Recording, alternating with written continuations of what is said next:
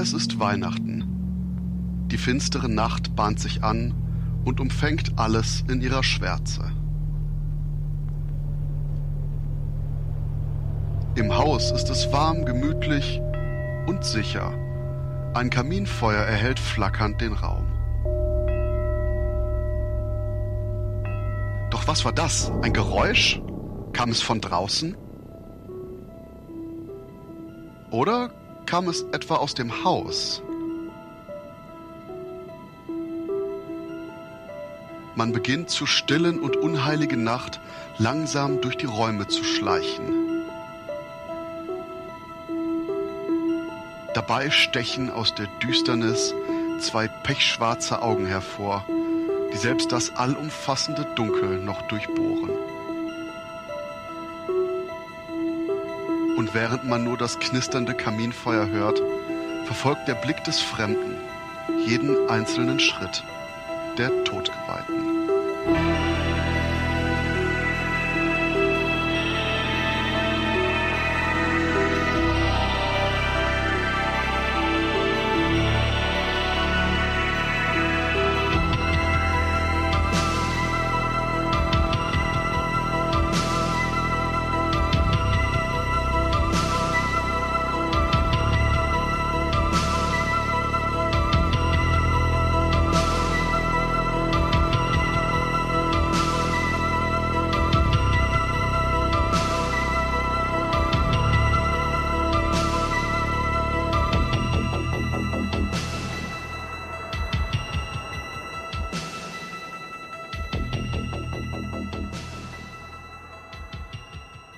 Willkommen, liebe Zuhörerinnen und Zuhörer und ho ho ho, Merry Christmas, frohe Weihnachten. Denn ja, heute wird's definitiv festlich und schlitzerig mit Black Christmas Original versus Remake versus anderes Remake. Und um jetzt komplett erstmal den Boden unter den Füßen wegzuziehen, nein, wir starten nicht mit Black Christmas, sondern mit Jesse Treppe in den Tod. So war nämlich der ursprüngliche deutsche Titel vom ersten Film. Aber bevor wir jetzt Full Force in den Weihnachtshorror reingrätschen, wer ist eigentlich überhaupt am Reden? Ja, hallo Jungs, hallo liebe Hörer, liebe Zuhörerinnen, hier ist Santa Flori. Und der Sam, hallo. Und nach Krampus Sam ist hier der Christoph, der jetzt gerade leider keine lustige Bezeichnung mehr für sich in petto hatte. Mist. du bist äh, das Rentier, Christoph. Okay, ich, ich wollte schon sagen Swarte Pit, aber ich glaube, ich glaub, da kommen wir jetzt zu sehr in die politisch korrekte Richtung, in die wir im letzten Drittel bei unserem Original versus Remake versus Remake Cast eindringen werden. Und apropos, hier Horror. Erster Film, klassischer Slasher, Vorfahre und Florian, ich habe gehört, du hast dir den quasi brandaktuell auf die Retina gedrückt. Wie war jetzt dein Erlebnis nochmal, nachdem du quasi jetzt ganz frisch dein persönliches Black Christmas erlebt hast? Ja, da muss ich erstmal beginnen, warum ich den jetzt so aktuell geschaut habe. Die Neuveröffentlichung von Cape Light war der Grund. Ich habe mir das Mediabook gegönnt. Ja, Weihnachtsgeld gab es ein bisschen was. Ich habe was abzweigen können und da ein Haufen Bonusmaterial drin ist, das Bild gut ist, der Ton gut ist und das Teil einfach geil aussieht, habe ich es mir gegönnt und habe es natürlich auch gleich zum Anlass genommen, den Film aufzufrischen. Ich habe den in jungen Jahren gesehen, also Mai, wie alt werde ich gewesen sein? Ich schätze mal so 40. Danke. ja, genau. Ich würde mal sagen 13, 14, 15 vielleicht aus der Videothek ausgeliehen. Da hat das Band aber auch schon ein bisschen Bandsalat gehabt. Der Film ist ja doch schon ein bisschen älter gewesen. Und damals war ich noch nicht so ganz begeistert, aber da kommen wir, glaube ich, noch dazu, warum. Mittlerweile mag ich den Film unglaublich gern und halte ihn für einen der unterschätztesten Horrorfilme überhaupt. Wirklich einen sehr einflussreichen Horrorfilm auch, aber da kommen wir auch noch dazu. Ja, kurz zur Handlung. Der Film handelt von einer Gruppe College-Studenten, Studentinnen, die in ihrem Wohnheim von einem psychopathischen Killer bedroht werden. Der Killer, der ist ein, ja, man kann sagen, Telefonfreund, ja, regelrecht eine Quatschtante, der funkt die nämlich immer wieder auch an und geht sie an so. Insgesamt finde ich den Film aus heutiger Sicht unglaublich atmosphärisch, hat eine tolle Darstellerriege auch aus heutiger Sicht. Damals waren die Darsteller nicht so bekannt, aber hey, Supermans Alte spielt mit, Margot Kidder ist dabei, Bruce Lees Spezi aus Der Mann mit der Todeskralle, John Saxon spielt den Sheriff, der hier auch zum Einsatz kommt und auch das ein oder andere Gesicht hat man später in anderen Filmen gesehen. Also mittlerweile wirklich eine coole Besetzung für uns Filmnerds und das ist auch eine Stärke, zumal zumal der Regisseur Bob Clark so geile Filme gemacht hat wie der Senkrechtstarter und Porkies. Der hat hat hier auch den Schauspielern die Möglichkeit gegeben, mit dreidimensionalen, vielseitigen Charakteren auch sich auszuspielen. Das hat mich wirklich positiv überrascht, auch aus heutiger Sicht. Der Film kann dann doch viel mehr. Er bietet jetzt nicht die blutigen Schauwerte und andere Dinge, die genre-typisch sind aus heutiger Sicht, wie viel nackte Haut und einen hohen Bodycount. Nee, das kriegt ihr hier nicht. Der Film lebt von Spannungselement und von der Suche nach dem Täter. Und das spielt der Film perfekt aus mit Kamerawinkeln und mit der Regie von Bob Clark. Und deswegen schätze ich den ungemein und kann nur eine Empfehlung aussprechen. Also da muss ich dir hundertprozentig zustimmen. Also für mich ist auch Black Christmas der Slasher-Film überhaupt, sogar noch über Halloween oder Sachen wie Nightmare oder Texas Chainsaw Massacre. Ich finde den unglaublich gut, weil er einfach ein Stück weit erwachsener wirkt als das meiste, was so zu der Zeit oder auch danach aus dem Genre heraus entstanden ist. Das Ding hat einfach eine richtig ruhige, dichte Atmosphäre. Und du guckst dir den an und nimmst plötzlich jedes einzelne Knarzen in deinem Haus wahr, weil du denkst, da könnte irgendjemand lauern. Also ich liebe das Teil unfassbar. Ja, ich hatte das genauso wie Florian, als ich den Film das erste Mal gesehen habe. Ich glaube, das war die allererste, noch mehr oder weniger, ich glaube, grabbelige DVD-Auswertung. Ich glaube, meine Reaktion war da, ist jetzt aber kein Ittenbach-Film, ne? Wo ist der Gore? Ja, genau, that's lame. Aber äh, genau wie eben Florian hatte ich den Film über die Jahre dann wieder entdeckt und muss sagen, auch genau eben diese Aspekte. Diese creepy Loneliness, die der Film auch hat. Dieses mhm. eingeschneite, dieses isoliert wirkende, was der Film perfekt transportiert. Und ich denke, das ist auch das, was den zu so einem brillanten Weihnachtshorror macht, weil ich sag mal so, wir entwerfen jetzt dieses Bild von dieser wirklich kitschigen Weihnachtsfeier. Man ist so als Familie oder mit Freunden einfach nur zu Hause, entweder vom Fernseher oder vor dem knisternden Kamin. Aber draußen schneit es eben und es ist wirklich diese kleine Welt, die von außen abgeschottet ist. Nur was wäre eben, wenn in dieser kleinen Welt noch jemand Fremdes, jemand Tödliches sein würde. Und genau eben dieses eigentlich heimelige, gemütliche, was der Film auch am Anfang hat, dann zu pervertieren in diesen regelrechten Isolations-Stalking-Horror. Das ist absolut fantastisch. Und mein Lieblingsfakt ist immer noch die Tatsache, dass Bob Clark nachher mit Fröhliche Weihnachten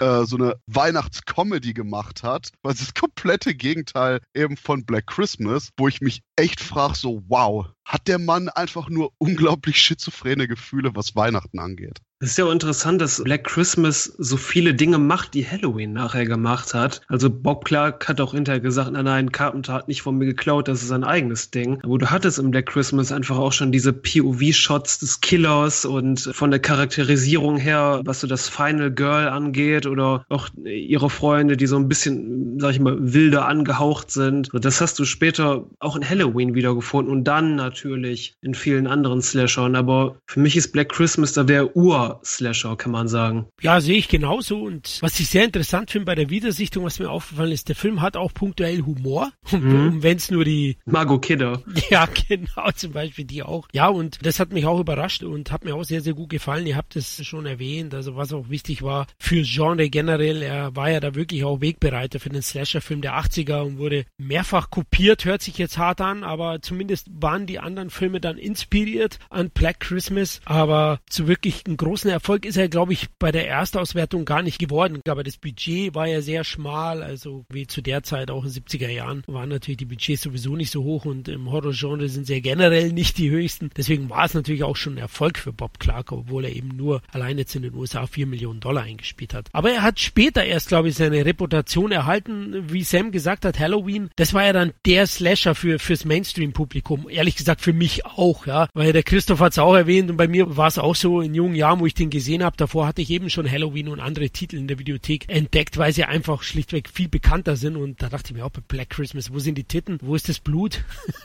das hast du alles nicht gesehen. Aber jetzt siehst du eben auch diese Doppeldeutigkeit, Doppelbödigkeit, die der Film einfach bietet. Ich glaube, das liegt aber auch daran, dass Black Christmas, weil als ich den Film das erste Mal gesehen habe, war das auch schon so ein bisschen anders von der Wirkung her, als wenn du Halloween oder Nightmare gesehen hast, weil Halloween und Nightmare eher so, ja, schon Fun-Slasher sind und Black Christmas Christmas schon fast was, ich will nicht sagen trostloses hat, aber Christoph hat da schon eben diese, diese Einsamkeit angesprochen, dass das Ganze wirkt, als findet das in so einer Art Mikrokosmos statt und natürlich, dass du auch im Subtext auch das Thema Abtreibung hast, was damals auch relativ kontrovers behandelt wurde, dass die Hauptfigur, unser Final Girl, eben nicht die Jungfrau ist, sondern eine, die schwanger ist von ihrem Freund und ihr Baby nicht will, weil sie sich dessen überhaupt nicht sicher ist. Und der Freund, das, den das total fertig macht, weil er das Kind gern behalten würde und der Film da auch noch verhandelt. Und es hat schon so ein bisschen was Einsames, Trostloses und Ernstes im, im Gegensatz zu so Popcorn-Slashern. Und ich denke auch, was durch den Zeitgeist immer so ein bisschen wegfällt, ist die Tatsache, dass eben Olivia Hussey als Hauptdarstellerin Jessie sechs Jahre vor Black Christmas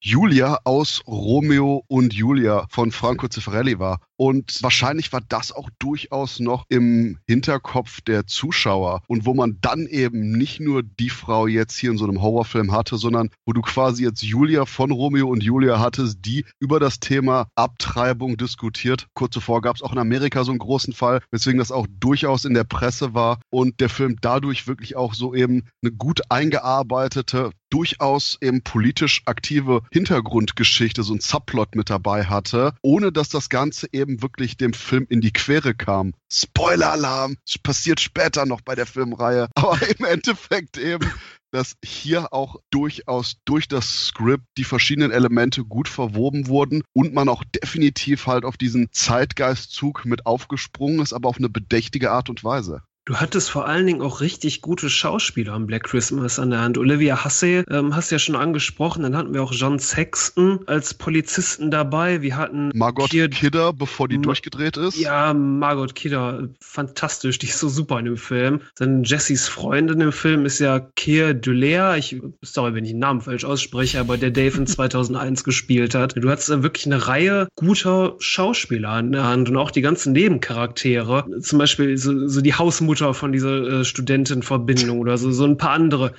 Das sind einfach noch so richtig, richtige Originale, die da besetzt wurden, so, so einprägsame Gesichter. Ja, das ist teilweise auch echt so ein Charakterkosmos, den ich ansonsten bei mhm. Horrorfilmen eher in so eine Art Frank Henlotter-Streifen erwarten würde. nee, aber es, es, stimmt schon, dass man auch wirklich auch, wie Florian und du es gesagt hat, nicht nur so eine generelles, ach ja, ich will die jetzt nicht sterben sehen, hat als Zuschauer, sondern auch mit der ganzen Problematik des Alltags von den Figuren mitleiden kann und der Film wahrscheinlich auch einfach nur interessant wäre als so eine Art Hangout-Movie, wo man auch eben mit den Frauen diese Weihnachtsfeier hat, die über die verschiedenen Probleme reden, weil auch eben Autor Roy Moore hier das Skript so gut aufbereitet hat, dass quasi, wenn dann der Horror kommt, das eine weitere Ebene ist und die Figuren dann, wie ihr schon sagtet, eben deutlich echter wirken. Und ich bin mir nicht sicher, ob ich das eben Roy Moore positiv anrechnen soll oder dem generellen 70er-Jahre-Kino besser anrechnen soll, wo man quasi die ganzen Charaktere noch nicht auf so Stereotypen runtergebrochen hat, wie bei den 80ern. Aber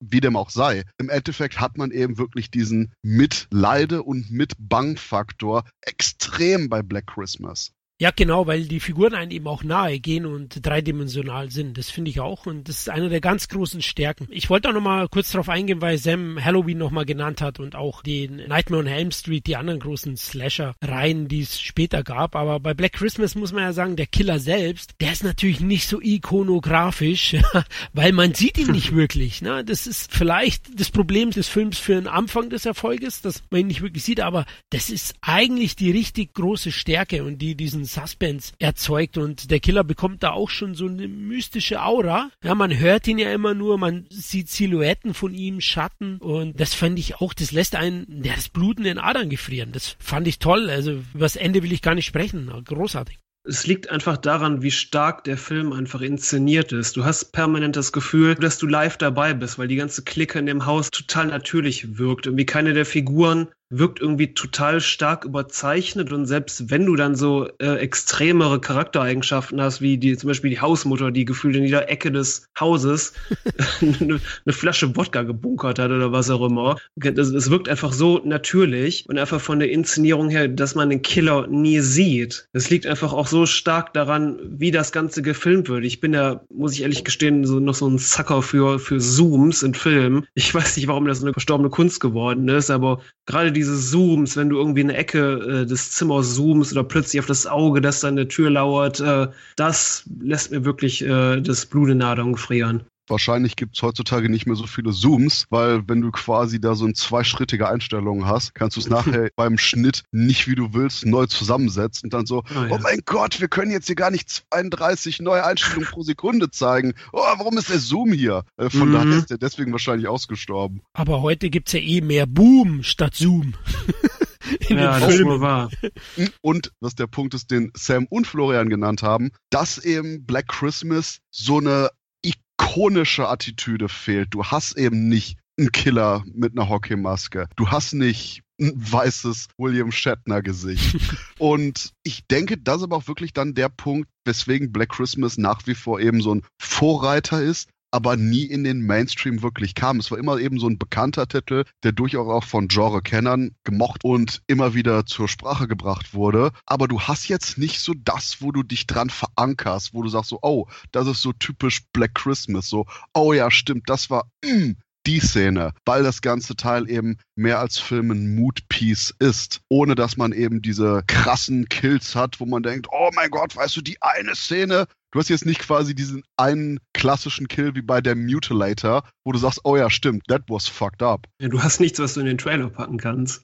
ja, genau. Oh ja. Und genau das ist aber auch eben der Punkt, der eine riesige Stärke ist und weswegen alle Leute, die jetzt vielleicht zuhören, ganz im Ernst, Leute, wir werden leider, leider nicht von Cape Light bezahlt dafür. PS Cape Light schickt uns eine Nachricht. Wir würden echt gerne dafür bezahlt werden. Nein, aber holt euch unbedingt Black Christmas, wenn ihr den noch nicht gesehen habt, da es wirklich so eine augenöffnende Sichtung ist. Nicht nur was die Anfänge des Slasher und auch klassischen Horrorkinos mit angeht, sondern auch eben, weil es einfach ein unglaublich guter Film ist, der immer so ein bisschen zwischen den Grasnarben der Filmgeschichte so leicht runtersagt. Man muss aber wirklich ein bisschen Zeit und Ruhe mitbringen, weil das Ding halt einfach von seiner Atmosphäre und seiner Ruhe lebt. Also ruhig mal das Handy beiseite legen und Kinder auf dem Dachboden einsperren und dann läuft das. Okay, ähm, der Punkt ist, Sam hat mir gerade die perfekte Überleitung gebracht zum Remake. äh, denn Kinder auf dem Dachboden einsperren. Boom! Da sind wir nämlich beim Black Christmas Remake von 2006 und Sam, warum ist der Film einfach nur ein absolutes Guilty Pleasure? Also ein absolutes Guilty Pleasure, aber auch ein wirklich gutes Remake an sich ist es einfach, weil dieser Film die Elemente des Originals nimmt. Du hast wieder diesen, diesen Mikrokosmos, in dem das Ganze stattfindet, diesmal sogar noch komprimierter. Das findet diesmal nämlich nur in einer Nacht statt, äh, statt über äh, mehrere Tage. Du hast das unglaublich schön gefilmt, sehr gemütlich aber diesmal ist alles weniger ernst, sondern auf Spaß ausgelegt. Du hast einen viel poppigeren, bunteren Look, du hast übertriebene Splatter-Effekte, die Charaktere sind alle ein bisschen, sag ich mal, quirliger. Mir hat das Remake unglaublich gut gefallen, seitdem ich das das erste Mal gesehen habe. Im Gegensatz zu vielen anderen. Der Film genießt bis heute weitgehend noch einen schlechten Ruf, was ich nie ganz verstanden habe. Dimension Films und Glenn Morgan haben damals quasi das gemacht, was Blumhouse mit dem neuen Halloween gemacht haben. Sie haben sich auch gleich Bob Clark, der das Original erschaffen hat, mit an Bord geholt, um zu produzieren und quasi seinen Segen zu haben und quasi verlorene Ideen, was er gemacht hätte, wenn Bob Clark das äh, Original nochmal inszenieren könnte, um das mit in den Film reinzubringen. Und ja, mir hat das Teil wirklich gut gefallen. Der Punkt ist, da sage ich einfach nur zu, rückbesinnt auf, hey, das ist ja gar nicht Ittenbach, was äh, ich bei der Erstsichtung des Originals hatte. Wahrscheinlich könnte man dann allerdings bei Black Chris mit dem Remake sagen, so, das ist so eher der Splatter-Ittenbach-Approach. Denn ich glaube, es gibt vier verschiedene, fünf verschiedene Fassungen überhaupt auf der Welt. Das war ohnehin yeah. nämlich totales Chaos leider mit dem Streifen. Aber die deutsche Fassung ist quasi mit die splatterigste Variante, die man von dem Streifen haben kann. Und gerade auch, was man eben nicht beim Original hatte, dass der Killer eben nicht zu sehen war, dass man nichts über seine wirklichen Hintergründe direkt erfahren hat, dass alles nur Hörensagen waren und eher so mythisch verbrämte Lagerfeuergeschichten. Oh nein, hier sieht man das, was passiert ist und es ist dermaßen over the top. Weswegen ich auch immer noch nicht sicher bin, ob das jetzt wirklich so richtig komplett gut ist, weil es ist dermaßen cartoony, dermaßen überzeichnet und bunt. Und ob du jetzt irgendwie Christmas Incest hast oder irgendwelche Weihnachtscookies, die aus Menschen gefertigt werden, wo du einfach nur vom Bildschirm sitzt und denkst, oh, okay, hier geht's hin, Party on. Und genau deswegen, das ist schon so drüber, dass ich nicht mehr wirklich mit den Figuren mitleide, sondern einfach nur gespannt bin, was Black Christmas 2006 mir in der nächsten Sequenz für verrückte Scheiße serviert. Und glücklicherweise geht das eben bei der Fassung, die wir hierzulande bekommen haben, bis einschließlich dem Finale, das meiner Meinung nach den beste Christmas Kill aller Zeiten hat. Ich sag nur Weihnachtsbaum. Fantastische Szene. Und ja, Black Christmas ist für mich so ein Nee, ich würde sogar sagen, das Weihnachtshorror, Guilty Pleasure überhaupt und erst danach kommt Jack Frost. Oh Gott. ja, wir sind uns eigentlich auch beim Remake ziemlich einig. Ich muss schon sagen, ein paar Sachen stören mich schon. Also es ist schon ein typischer Slasher. Die haben den handwerklich gut in die 2000er gebracht, also eigentlich ganz gut modernisiert. Gegenüber dem Original legen sie da sehr, sehr viel Wert auf explizite Kills, auf Gelee-artig nackte Tatsachen, muss man sagen. Und der ganze Film ist sehr, sehr gefällig inszeniert und er macht einfach Spaß. Also Guilty Pleasure passt da perfekt dazu. Die Schwächen sind natürlich schon die Schauspieler. Also mehr als äh, rennen und gut aussehen können sie nicht so gut, finde ich. Glaubhaft äh, agieren die weniger. Dann natürlich der Spannungsbogen ist hier kaum da. Ähm, eine Frage, was meinst du mit Gelee-artig nackte Tatsachen? Ich bin jetzt gerade absolut fasziniert von dem Ausdruck, aber ich brauche Klärung. Ja, ich meine damit gut gebaute junge Damen halt, die äh, gut proportioniert sind. Also.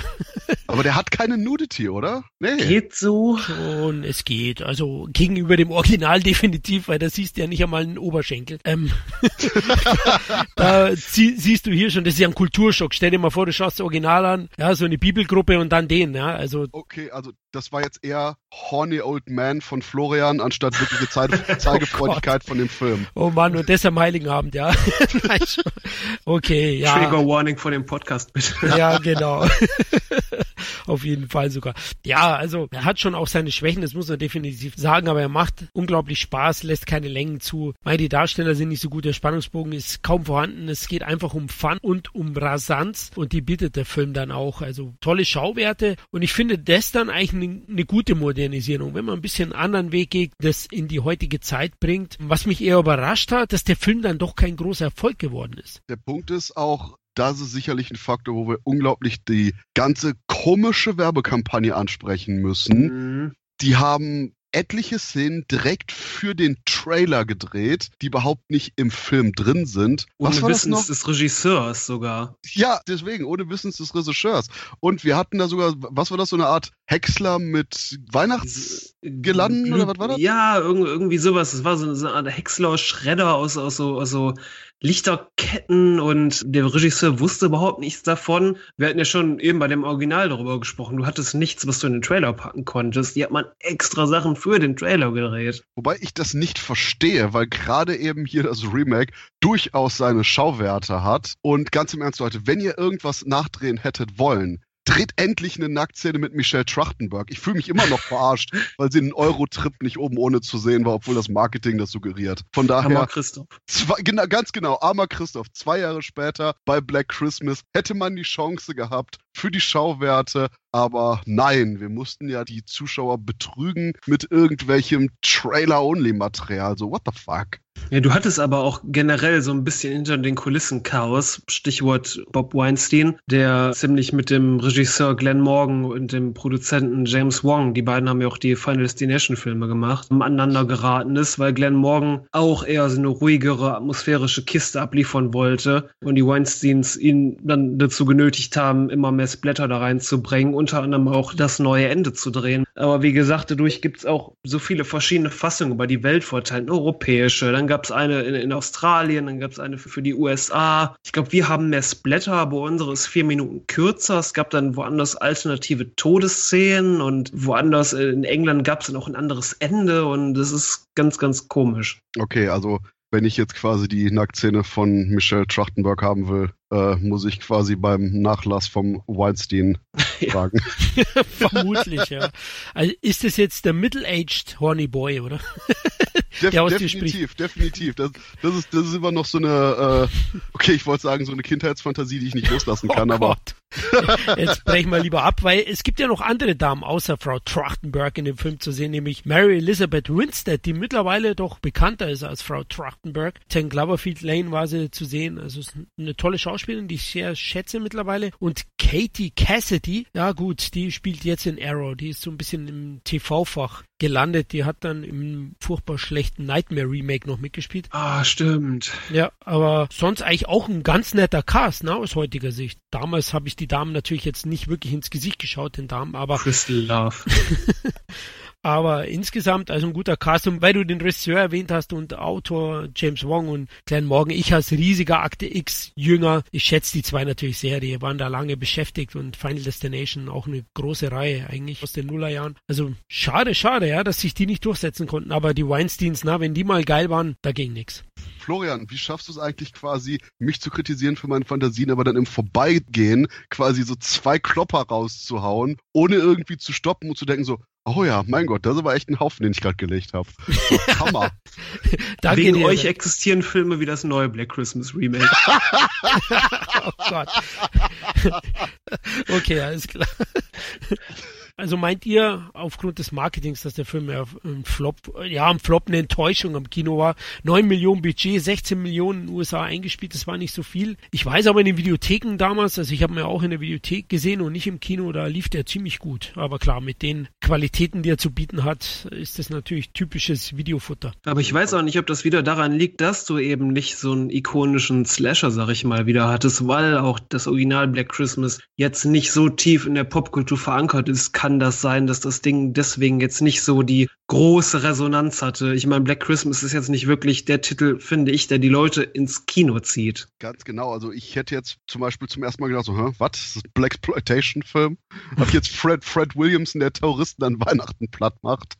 Aber genau das ist der Punkt. Und du hast eben nichts, worauf du wirklich aufbauen kannst. Denn alles, was du machen kannst als Remake, um eben Stellen zu füllen, die das Original freigelassen hat, wie hier zum Beispiel eben die Backstory von Billy und bla und hast du nicht gesehen. Genau das ist dann der Punkt, dass einfach auch eben das war, was funktionierte im Original. Gerade die Auslassung, gerade die Unabwägbarkeiten, dieses Mysteriöse, das war ein großer Teil des Charmes und des Erfolgsfaktors was einfach nur das Original eben so unglaublich gut gemacht hat. Das ist eben halt einfach nur, wenn du diese Sachen ausfüllst oder jetzt noch aufbauen willst darauf, kannst du nur das verlieren, was du halt eben beim Original gelungen hattest. Und dadurch kommst du aber auch nur noch weiter weg von dem, was, wenn Leute überhaupt quasi das Original kennen, mit dem Film als solches assoziieren. Deswegen, ich denke, Black Christmas zu remaken ist so eine No-Win-Situation. Denn du kannst entweder so eine Art Gus Van Sant idiotisches Psycho-Remake machen und das mehr oder weniger Shot für Shot bringen, wobei du dann das Problem hast, dass du mehr oder weniger wahrscheinlich ohnehin auf die Schnauze fällst, weil Zeitgeist irgendwas passiert und du entweder zu hohen Schnittrhythmus hast oder doch irgendwie versucht bist, äh, Michelle Trachtenbergs Titten oder Gore einzubauen, aber eben nicht diesen stringenten Fokus und diese Isoliertheit vom Original so präsentieren kannst. Deswegen denke ich auch, Black Christmas ist eins von den Properties, wo die Leute sagen, hey, da, da gab es doch diesen Film, dieses vor Halloween, dass das so Horror-Nerds kennen wo dann irgendjemand äh, so Koks schniefen vom Produzententisch, oh, hört sich gut an, meint, aber das war's dann auch eben schon. Es ist eben diese fixe Idee. Und ich würde echt sagen, so eine Sache wie eben ein Silent Night, Deadly Night Remake, was es natürlich auch gab, ist wahrscheinlich noch eher ein interessanterer Ansatz, weil du hast zumindest da halt einen Killer im Weihnachtsmann-Kostüm, damit kannst du was machen. Aber hier, oh ja, wir, wir haben nur diese, diese ähm, Studentenverbindungsschwestern, die quasi von jemandem bedroht werden, den man nicht sieht und es gibt keinen Splatter. Und wir haben äh, politische Themen dazwischen, aber die sind im Subtext und in der Nebenhandlung eingearbeitet und nicht äh, frontal den Zuschauer anspringt. Okay. Aber gerade dadurch, dass du halt diese Lücken ausfüllst, hast du das bei dem Remake von Black Christmas tatsächlich so, dass es mir zumindest aufgefallen ist, der 2006er Black Christmas ist, der dadurch auch wirklich mit diesem Weihnachtsfest verankert wird. Dadurch, dass du halt Cookies aus Menschenfleisch hast und dass das halt alles Drüber. an Weihnachten passiert ist und, der, der, Killer das damit alles assoziiert mit seiner Familie. Hast du das Black Christmas Remake, wirkt das halt in, in, in der Weihnachtsgeschichte verankertes äh, Splatterfest, sage ich mal, im Gegensatz zu dem Original oder äh, dem neuen Remake, wo das einfach zufällig einfach nur an Weihnachten passiert. Ja, bei dem, bei dem Remake von 2006 gibt schlichtweg nichts im Subtext. Ne? Da gibt's alles voll auf die 12. Also ja. alles wird grafisch dargestellt, ne? selbst die Cookies. aber ich denke, genau das ist der Punkt, wo man dann aber eben im Endeffekt nur noch den Namen hat. Denn mhm. von der Wirkung selber, du hast eben hier sowohl den Namen des Films als auch eben ein, zwei Namen innerhalb des Geschehens. Du hast vielleicht so ein bisschen eben den Margot Kidder Charakter auch als Figur noch dabei, in Anführungszeichen, wo du eben so ein sassy Chick hast, das die ganze Zeit eher so ein bisschen trinkt und Party machen will. Aber das war auch im Original eben, weil 70er war und noch nicht etabliert war, interessant und durchaus vielschichtig und jetzt mehrere Jahrzehnte später, oh hey, ja, wir haben einen Slasher-Film, wo, wo es einen weiblichen Charakter gibt, der irgendwie Sprüche bringt und Drogen nimmt. Wow, radikal. oh Mann, du bist, du bist schon wieder auf der Boxerzeitschrift eingeschlafen, glaube ich. Du provozierst schon wieder.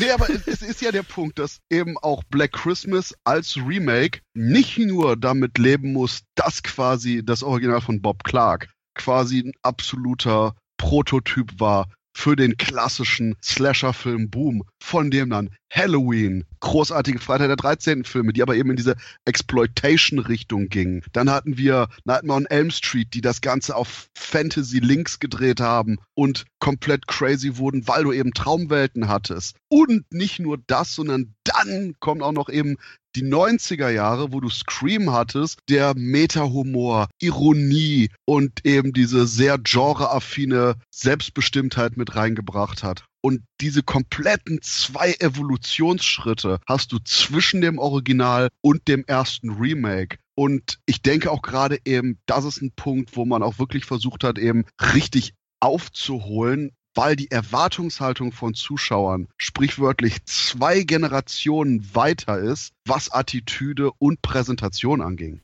Ist ein gutes Argument. Also das kann sicherlich einer der Gründe sein am Ende. Ich denke einfach, ihr habt es ja auch schon gesagt, Black Christmas ist einfach keine IP. es ist einfach so.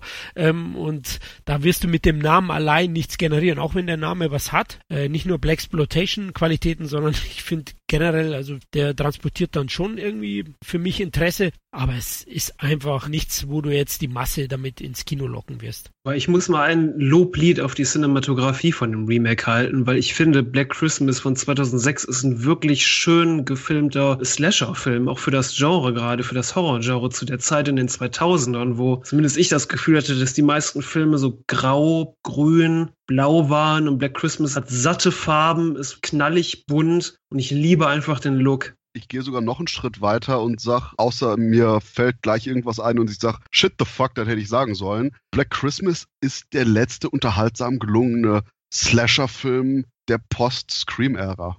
Wortwörtlich zehn Jahre später und wir waren schon im Torture-Porn-Zeitalter kommen langsam ins Geisterfilm und Co. Ära von den kleineren Produktionen, Paranormal Activity und Co., die sich irgendwie durch die ganzen japanischen Geisterfilm-Remakes vorher angekündigt hatten. Und da kam irgendwie noch ein Slasher danach, der erwähnenswert ist. Gut, es kam noch von Rob Zombie Halloween 2, der war 2009 und der erste Teil. Bloody Valentine, wann war da das Remake? Stimmt, das war auch 2009. Du hättest noch Texas Chainsaw Massacre The Beginning, aber ansonsten, wie gesagt, die meisten Slasher, die ja wirklich danach auch kamen und zu der Zeit entstanden sind, waren Remakes. Du hattest auch noch Nightmare on Elm Street 2010, aber darüber schweigen wir jetzt. Aber wirklich nennenswertes kam da jetzt nicht mehr. Und ich denke, das ist aber auch eben der Punkt, dass das auch ein Ansatz war, involviert durch die japanischen Geisterfilme, die ja quasi diese Remake-Welle vom Horror nach Amerika gebracht haben.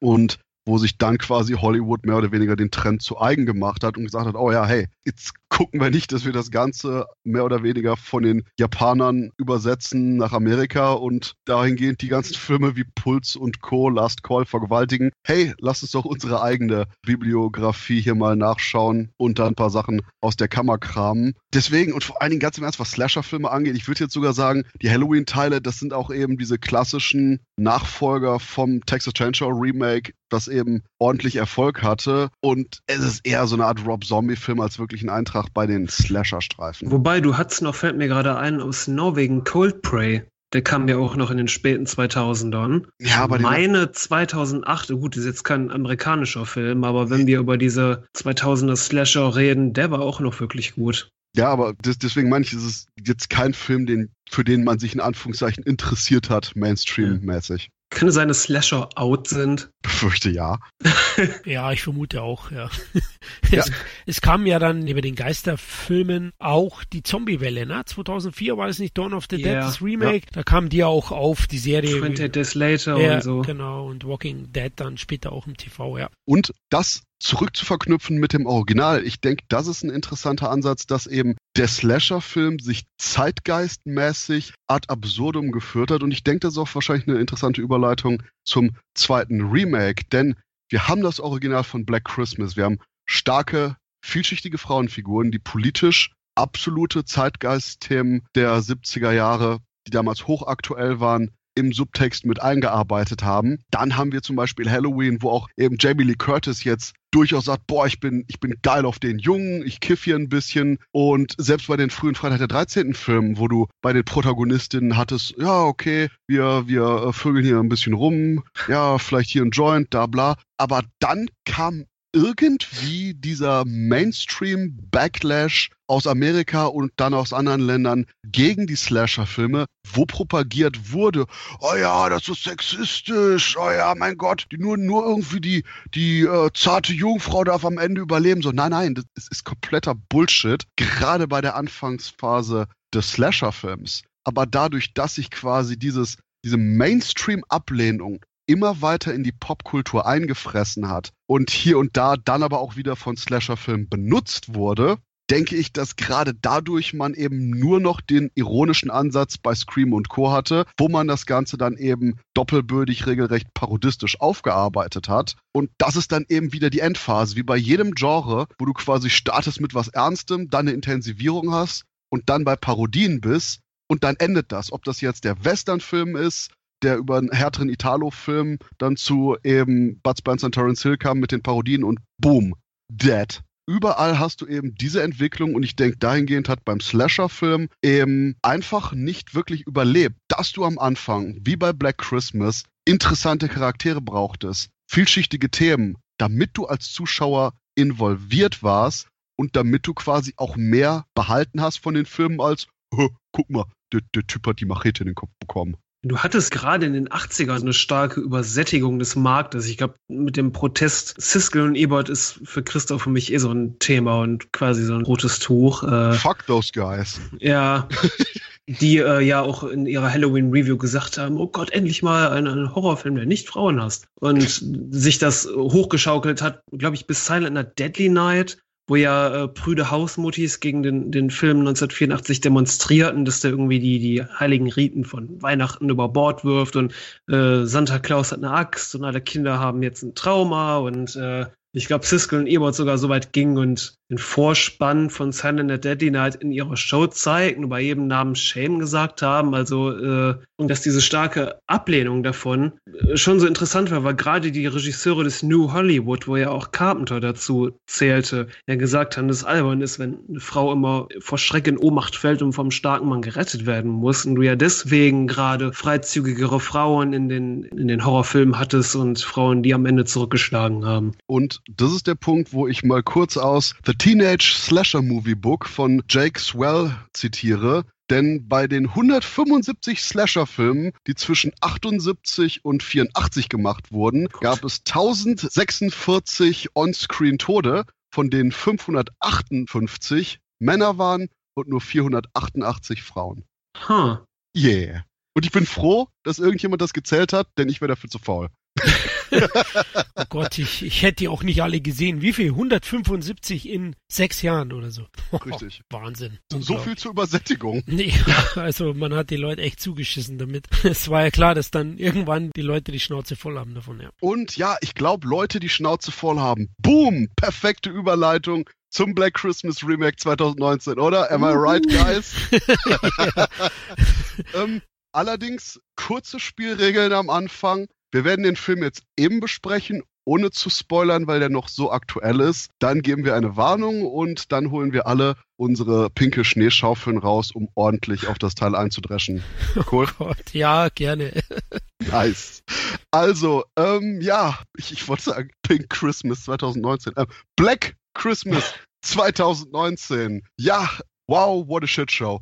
Der Punkt ist einfach nur, wir leben hier in so einer Woke-Zeitgeist. Wir müssen alle politisch korrekt sein. Ihr, liebe Zuhörerinnen und Zuhörer, habt sicherlich auch gedacht, so, oh shit, manche Sachen kann man vielleicht heute nicht mehr so bringen, aber andere dafür umso eher. Deswegen haben wir jetzt eben Black Christmas 2019 mit feministischem Zeitgeist. Hier ist ein Horrorfilm, in dem die Frauen mal zurückschlagen. Okay, gut, zugegeben, wie in allen Horrorfilmen seit den 70ern, aber dieses Mal eben mit PG-13, damit die Leute wirklich auch über die Themen reden. Und das äh, ist sehr lustig, zum Beispiel bei dem Interview mit der Regisseurin Sophia Takal, die meinte, oh ja, äh, wir hatten den Film eigentlich auch härter gemacht, aber damit die Leute über unsere Themen reden, haben wir den jetzt mit PG-13 in die Kinos gebracht. Sprich, zum Erbrechen geschnitten, dass es lächerlich ist, wie viel offscreen passiert. Damit die Leute nämlich nachher darüber reden können,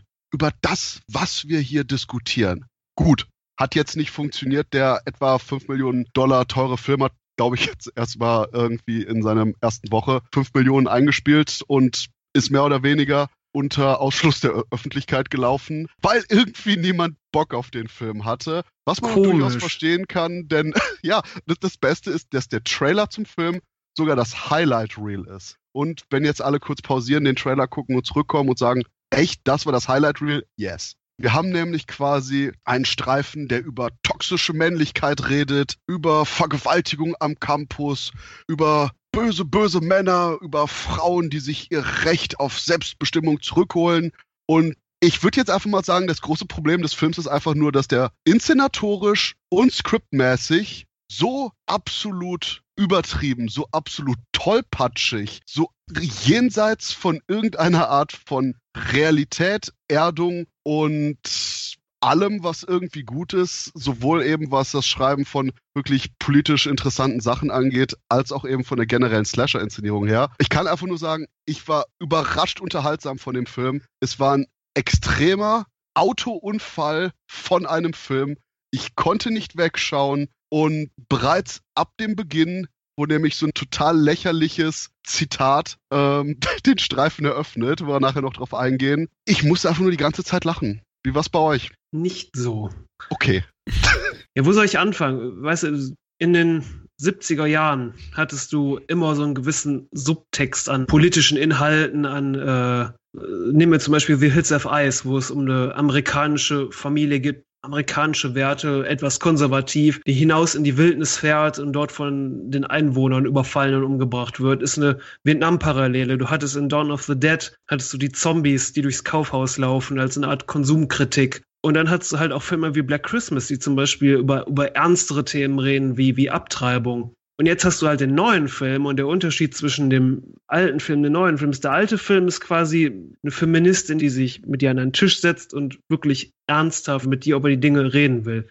Neue Film ist eine Feministin, die dich in der U-Bahn ausgespäht hat, weil du da breitbeinig sitzt und dich die ganze Zeit mit einer Handykamera verfolgt und dich als Hurensohn beschimpft und nur darauf wartet, dass du irgendwas zurücksagst und sie dann schreit, Hilfe, ich wurde verbal vergewaltigt. Und das ist so ungefähr der Streifen, den die Zuschauer mit dem neuen Black Christmas erwartet. Es ist ganz, ganz große Kacke. Und das Schlimme ist, wenn du, wenn du die politische Botschaft aus diesem Film herausnehmen würdest, hättest du keinen Film mehr, weil die Charaktere ständig über nichts anderes reden. Und was noch hinzukommt, ist, dass dieser Film unglaublich billigen Direct-to-Video-Look hat. Ich meine, die, die, die Studentenverbindungen, Häuser, das sieht aus wie in irgendeiner White Trash-Siedlung, wo man ein paar Lichterketten an die Häuser getackert hat. Ich konnte damit überhaupt nichts anfangen. Ja, ich bin wahrscheinlich zwischen euch beiden. Ich weiß ja, Christoph hat den Film 8 von 10 gegeben, also das weiß ich nicht.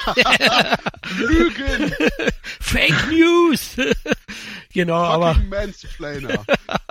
das war zurückgeschlagen. Nein, ähm, ich möchte das von Sam ein bisschen aufgreifen. Also auch, ich finde, der Film ist unglaublich hysterisch inszeniert. So wie heute auch viele, mhm. viele Diskussionen hysterisch geführt werden, so ist der Film auch inszeniert. Und das hat mir auch überhaupt nicht gefallen. Also der, der funktioniert auch nicht. Da hast du recht. Wenn du das Element dieses Feminismus, also praktisch diesen Beitrag zur MeToo-Bewegung hier äh, rausnimmst, dann funktioniert der Film nicht mehr. Und handwerklich macht er auch sehr, sehr viel falsch. Da gehe ich auch mit Sam mit. Atmosphärisch ist der Film null. Es fängt schon bei den hingeschissenen Kunstschnee an da. Also unglaublich, ja. Und, und auch die Locations, ähm, der Kameralook, die Beleuchtung, das ist alles so langweilig. Also wir kommen ja noch dann zu dem Twist des Films, aber allein diese Attribute, die, die funktionieren überhaupt nicht. Dann schauspielerisch, ja, es gibt den ein oder anderen Lichtblick, aber es gibt auch unglaublich nervige Figuren, denen ich den Tod eigentlich noch früher gewünscht hätte, als er dann passiert. Also es ist wirklich ein Film, der mich auch sehr geärgert hat und ich bin wirklich Typ, der immer wieder auch versucht, das Positive rauszuziehen. Aber bei dem Film habe ich mich auch gelangweilt. Und wenn man beim 90 Minuten Slasher-Film ungefähr zwölfmal auf die Uhr schaut, wann er endlich aus ist, dann weiß man, was los ist. Also dann, man musste mich fast festhackern an den Sitz, ne? Ja, das Quälendste war ja neben der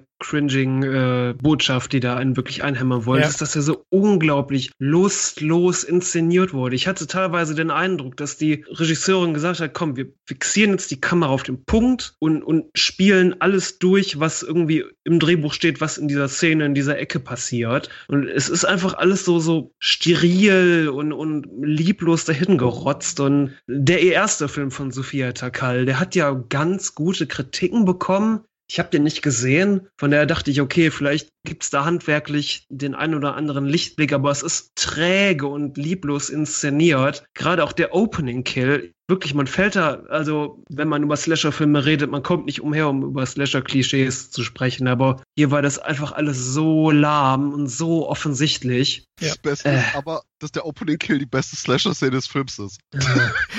okay, den kann ich dir vielleicht sogar geben, ja. Es, es wird nicht besser, aber das, das sehe ich auch so, also echt, also Christoph, was sagst du zu der stümperhaften Inszenierung? Ähm, ich muss sagen, ich bin da jetzt nicht so harsch wie ihr. Ich meine, der Kunstschnee, keine Ahnung, ist ein Detail, was mir jetzt nicht aufgefallen ist. Da bin ich, habe ich zu viel äh, Suspension of Disbelief. Da kann ich sagen, okay, fuck it. Ja, aber ich komme doch aus Bayern, da schneit's öfters. Ich kann das besser beurteilen. Wahrscheinlich wie ihr. Bei euch schneit's nur am Tisch dann. Irgendwann. Ja, Almöhi. Holla dir die. die. cool, man. Der Punkt ist aber auch, ich, auch von der Ausstattung her würde ich sagen, ist es jetzt nicht so schlimm. Ich meine, es sieht aus wie bei einer Uni. Die Häuser sind shit. Also wer jemals irgendwie in einem Studentenwohnheim war, yeah, ja, aber es sah shit. einfach aus wie in so einem Trailerpark. Es waren all diese, diese kleinen Häuschen so, so weit auseinander. Ja, Nee, aber. Äh, ich finde, die, vom, vom clean Look hat das auch schon wie ein Barbiehaus, ne? Von meinen Töchtern da, das Puppenhaus. Okay, Sexist. Ähm, der Punkt ist schlicht und ergreifend, dass ich, die Inszenierung ist sehr, sehr flach. Aber ich gehe sogar so weit und sage, vielleicht liegt das daran, dass der Film regelrecht vergewaltigt wurde für das PG-13. Denn holy fuck, ich glaube, da ist... wir, wir dringen jetzt tief in die Materie ein. Der Punkt ist schlicht und ergreifend, da ist so viel auf dem Schneideraum geblieben. Ich glaube, der einzige Kill, der wirklich gezeigt wird, ist der erste. Alles andere schwenkt weg, bevor du einen Impact-Shot hast. Alles andere hat keine Detailaufnahmen von irgendeiner Art von Verletzung. Alles andere ist immer irgendwie entweder gerade im Off oder komplett im Off. Und ich würde wirklich, ja, und Truth. Ich gebe dem Film, weil es irgendwie von dem Streifen eine Unrated-Fassung erscheinen sollte, werde ich mir die nochmal anschauen. Einfach nur, weil ich wissen will, wie der Film wirkt, bevor mehr oder weniger unglaublich alles davon rausgeschnitten wurde. Und ansonsten, ja, okay, der, der Film sieht aus wie eine Disney-Sitcom, gebe ich euch recht. Aber ja, yeah, es sieht zumindest aus wie eine Disney-Sitcom mit Slasher-Killern, die komplett inkompetent sind. Was ich auch mhm. sehr lustig fand. Aber ähm, wie war das? Irgendwie so, du, du hast ein Haus mit vier Frauen, drei Slasher-Killer sind drin, zwei Frauen kommen raus und alle Slasher-Killer sind tot.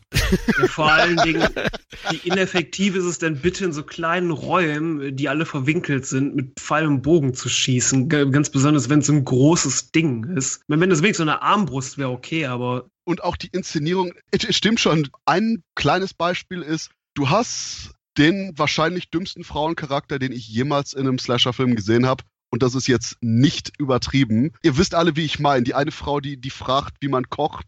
Ich habe erwartet, dass die irgendwie zwischendurch fragt, wie man atmet. Der Punkt war, du hast diese eine Szene, wo hier Too Stupid to Live nach oben geht, mhm. um die Weihnachtsbeleuchtung rauszuholen. Und sie nimmt die erste Weihnachtsbeleuchtung, geht zur Steckdose und du siehst, oh hey, im Hintergrund ist diese menschenförmige Schwarzfläche, die wahrscheinlich, wenn das Licht angeht, jetzt irgendwie Boom macht. Aber die Lichterkette funktioniert nicht. Sie geht zurück, nimmt eine Lichterkette neu, geht dahin, oh, die Lichterkette funktioniert auch wieder nicht. Und wieder. Und, und ich glaube beim dritten oder erst beim vierten mm. Mal. Du hast sogar einen Cutaway, wo zwischendurch noch eine andere Szene zwischendurch in dem Haus gezeigt wird und dann zurückkommt und sie oben immer noch dabei ist, Lichterketten auszuprobieren. Fehlt dieser Spongebob-Sprecher inzwischen. und genau dann erst der Jumpscare kommt. Und das ist auch der Punkt bei der Inszenierung. Kann es sein, dass, okay, der Satz in meinem Kopf war, kann es sein, dass die Regisseurin zu dumm ist, überhaupt auch Jumpscares zu inszenieren? Aber der hört sich nicht so nett an. Kann es sein, dass die Regisseurin zu dumm ist, Jumpscares zu inszenieren. Denn du hast nämlich auch noch weitere Szenen, die genauso aufgebaut sind, wo du irgendwie die Protagonisten hast, die irgendwie versuchen, so vor den Killern wegzugehen und dann im Hintergrund siehst du den Killer. Und eigentlich wäre das der Moment, wo dieses Buh auf der Tonspur hast. Nee, okay. Mhm. Dann springt der Killer auf eine der Frauen. Spätestens das ist der Moment, wo du dieses Buh haben müsstest auf der Tonspur. Immer noch nicht. Und dann wirkt der Killer eine der Figuren und plötzlich hast du diesen Buh-Soundeffekt. Ich so, huh, was? ist der Typ auf dem Keyboard eingeschlafen. Der Soundeffekt kam gerade fünf Sekunden später, als bei der letztmöglichen Stelle, wo du es hättest implementieren sollen. Christoph, meine, es interessiert keinen, was irgendein Nerd wie du willst.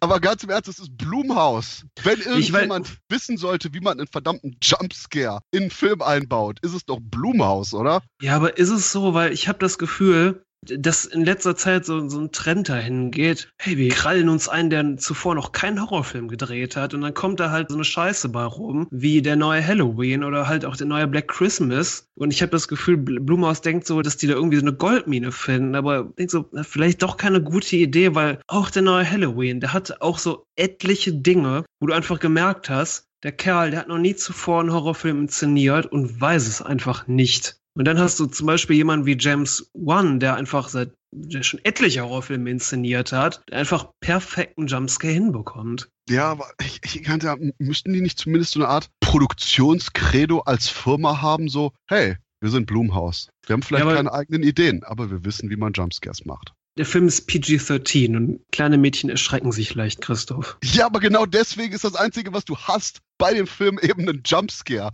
Wenn du wirklich nichts von der Gewalt zeigen kannst, wenn du eine Intensität hast, die wortwörtlich auf Spongebob-Level ist und wenn du quasi nachher in der zweiten Hälfte des Films einfach nur ins McDonalds Traumland abdriftest, was inszenatorische und inhaltliche Elemente angeht, hast du eigentlich nur noch eben so ein kommerzielle 0815 Standard-Inszenierungsmittel wie ein Jumpscare. Ja. Und dass nicht dann zumindest jemand gesagt hat, okay, wobei, ich glaube, das ist der Punkt. Wahrscheinlich hat Sophia Takal so den Film abgeliefert, hey Leute, hier, guck mal, das ist, das ist so, das ist so meine Fassung.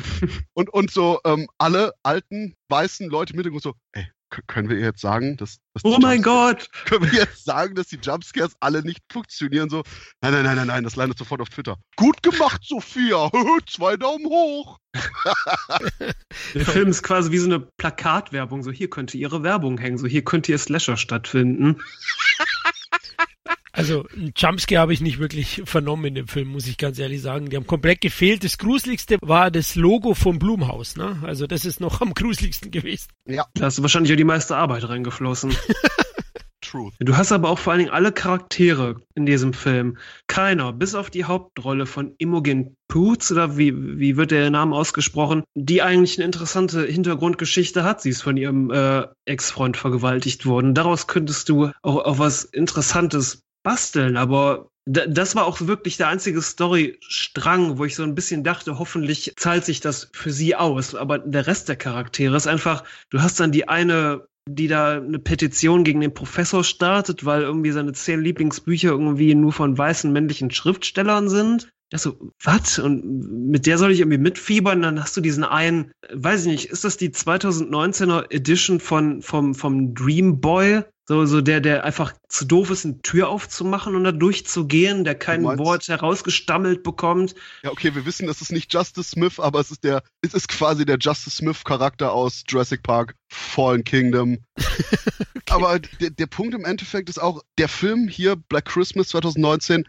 hat eine Story. Und die Story ist, der Imogen Poots, Poots, Imogen Poots Charakter, der eben, war das, war das nicht sogar irgendwie einfach nur ein Typ, auf den die scharf war und die dann eben betrunken gemacht oder auch betäubt wurde und dann eben vergewaltigt wurde in dem Haus. Und, und ich meine, gut, das ist quasi direkt am Anfang des Films, soweit gehen wir jetzt noch kurz, dass das quasi der Anfang, der Aufhänger ist vom Film. Dass ja. sie eben dieses Erlebnis hatte und jetzt, ich meine, drei Weihnachten später, davon immer noch äh, traumatisiert ist, mhm. aber auch eine bestimmte Aktion machen will, um quasi wieder so eine Art Selbstbestimmtheit zu bekommen, um wieder auch in die aktive Rolle zu gehen und sich davon mehr oder weniger zu befreien. Und, und das ist ein interessanter und faszinierender Punkt. Und das ist auch das größte Problem, was ich wirklich dem Film absolut unterstelle, dass der nicht nur keine Ahnung hat, wie man Sachen inszeniert, dass er nicht nur keine Ahnung hat, wie man ein gutes Drehbuch schreibt, sondern dass er noch nicht mal weiß, was er sein will.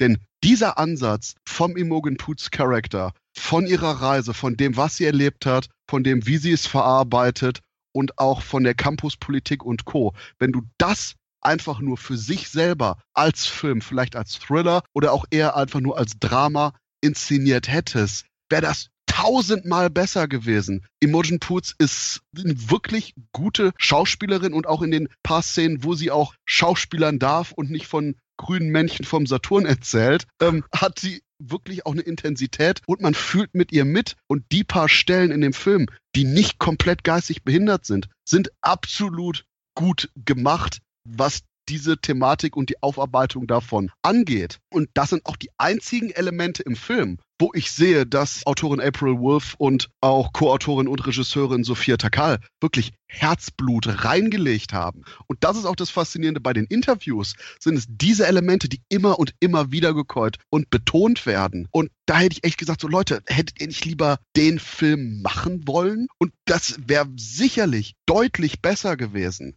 ohne euch jetzt in irgendwelche unbekannten Gefilde von Slasher-Kino und gehen wir später noch drauf ein, irgendwie wiederzufinden. Deswegen, und das ist, glaube ich, auch mit das einzige wirklich frustrierende, was ich ansonsten bei diesem legendär beschissenen Film habe, dass das, was die eigentlichen Macher aussagen wollten, ein interessanter und wichtiger Punkt wäre, wo es sich lohnen würde, einen Film drüber zu machen, ohne den eben dermaßen vor die Wand zu fahren wie Black Christmas 2019. Genau richtig. Also die Motion Poots, also die Rolle von ihr, die spielt auch gut, da hast du auch recht, da hätte der Film den Fokus drauf legen sollen. Das macht er zu Beginn oftmals, wobei es immer wieder auch schon die, die hohlen Nebenfiguren zu sehen gibt und einen da schon die etwas rausreißen. Aber dann insgesamt, das ganze Werk ist so schizophren, das ist unfassbar. Also wirklich, das ist auch der Grund, warum der Film wahrscheinlich sogar irgendwie in Erinnerung bleiben wird, auch in, in 100 Jahren noch, leider. Ich unterstelle den Machern aber auch einfach mal, dass das, ich weiß nicht, inwiefern die da wirklich Herzblut reingesteckt haben oder inwiefern das einfach nur eine Ausbeutung von aktuellen politischen Themen ist, weil du hattest einfach diesen Storystrang mit Imogen Poots, der eigentlich eine logische Fortführung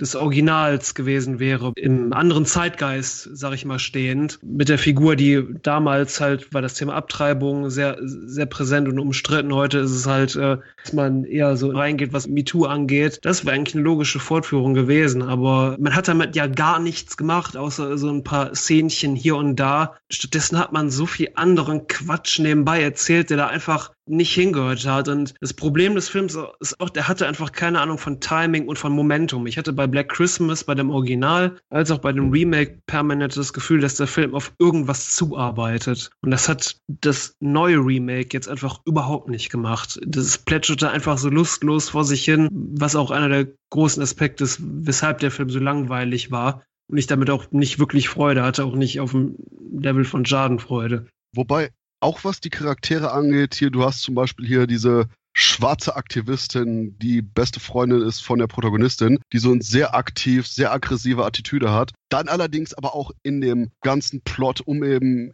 Imogen Poots, Vergewaltigung und Co.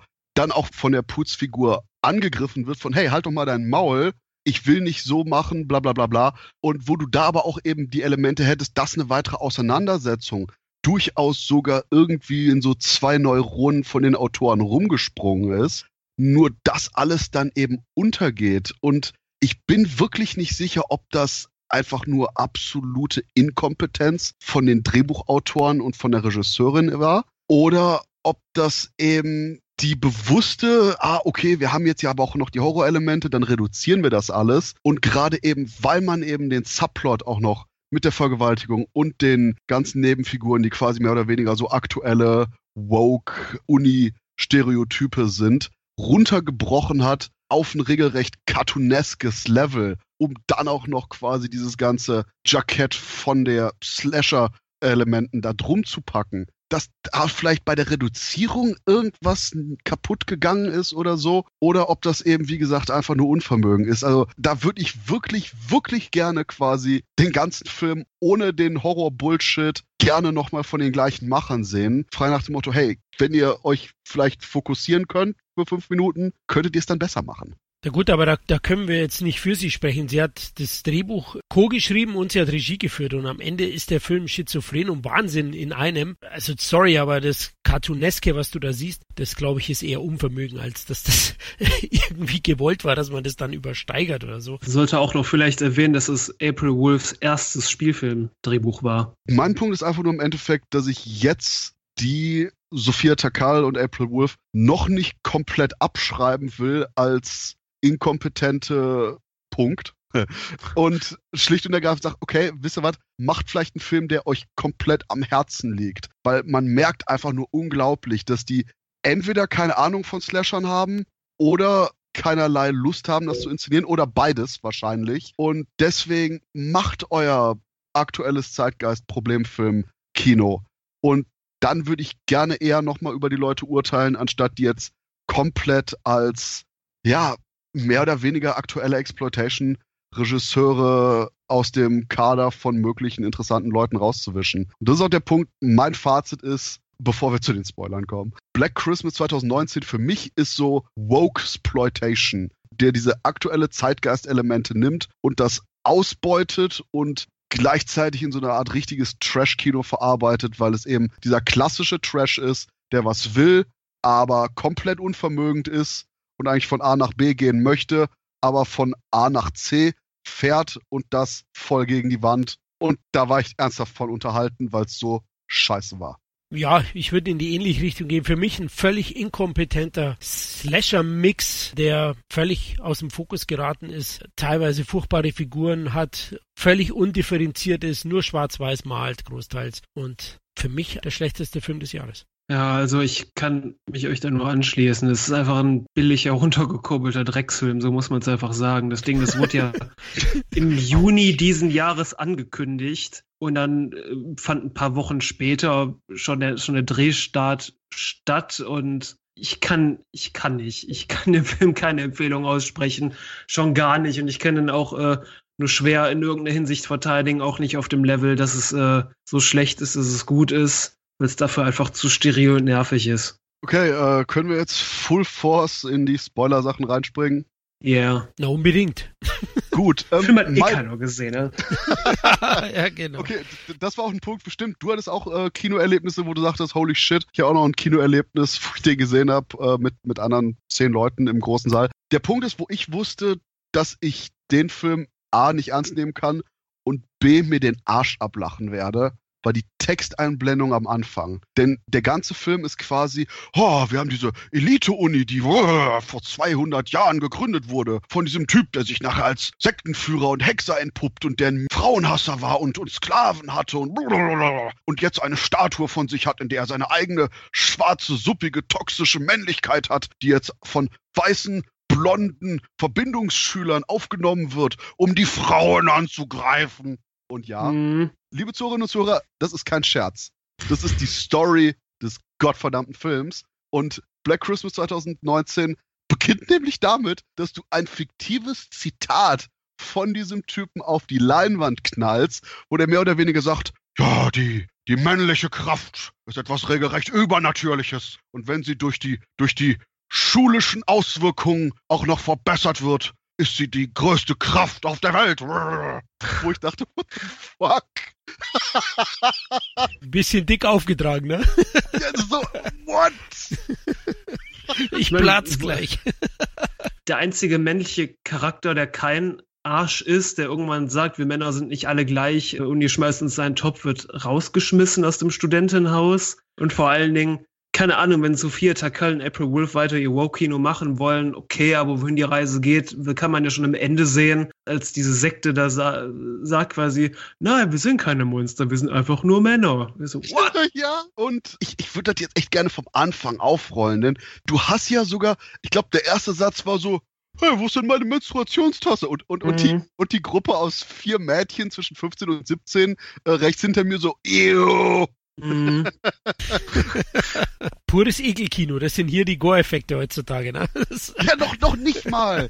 Deswegen, und, und das Beste ist, und das ist der Punkt, weswegen ich ernsthaft sage, das ist nicht ein so bad it's good, sondern zumindest so bad it's entertaining Film. Die Sache mit der Menstruationstasse ist ein Plotpoint. Ja. Yeah. Das ist, das ist was, wo ich ernsthaft nachher gesagt habe, wow. Das ist nicht Chekhovs Gun, das ist Chekhovs Menstruationstasse. Großartig. Oh Mann, oh Mann, Christoph, Christoph. Ja, du, du kannst Alben was abgewinnen, ich merke schon. Selbst. Aber, aber ganz, ganz, ganz im Ernst, wenn, wenn du realisierst, dass das nicht so ein ja, ja, Feminismus-Wow-Ding ist, aber vielleicht bin ich auch zu blöd, aber ich habe immer noch nicht so ganz verstanden, für was haben sie das Zeug gebraucht, dass die diese äh, weißen, blonden Zombies sie auch wirklich angreifen und nicht töten, weil sie es ja nicht schaffen, oder? Nee, keine Ahnung, irgendwas zu beschwören, weil das die Frauen sind, die aus der Reihe tanzen. Richtig, das, das war nämlich, du hast eben mit der Menstruationstasse, dem einen Haarkamm, Haarsteckding von der, mhm. von der mhm. Protagonistin und so, die Menstruationstasse war Teil einer Beschwörung von quasi dem dunklen Gott. Das ist quasi mehr oder weniger eine Cthulhu Verschwörung mit Menstruationstasse gewesen. Okay. Das war der Punkt, wo es mich einfach nur zerrissen hat im Kino. So, wir wollen die dunklen Mächte beschwören. Kamera echt Großaufnahme von Menstruationstasse. Ich so, are you fucking kidding me? die, die, Steigerung war ja noch, es gibt ja eine von den Mädels, die im Bloodpoint dann auch böse ist und sie dann sagt, was macht denn meine Kette auch da droben?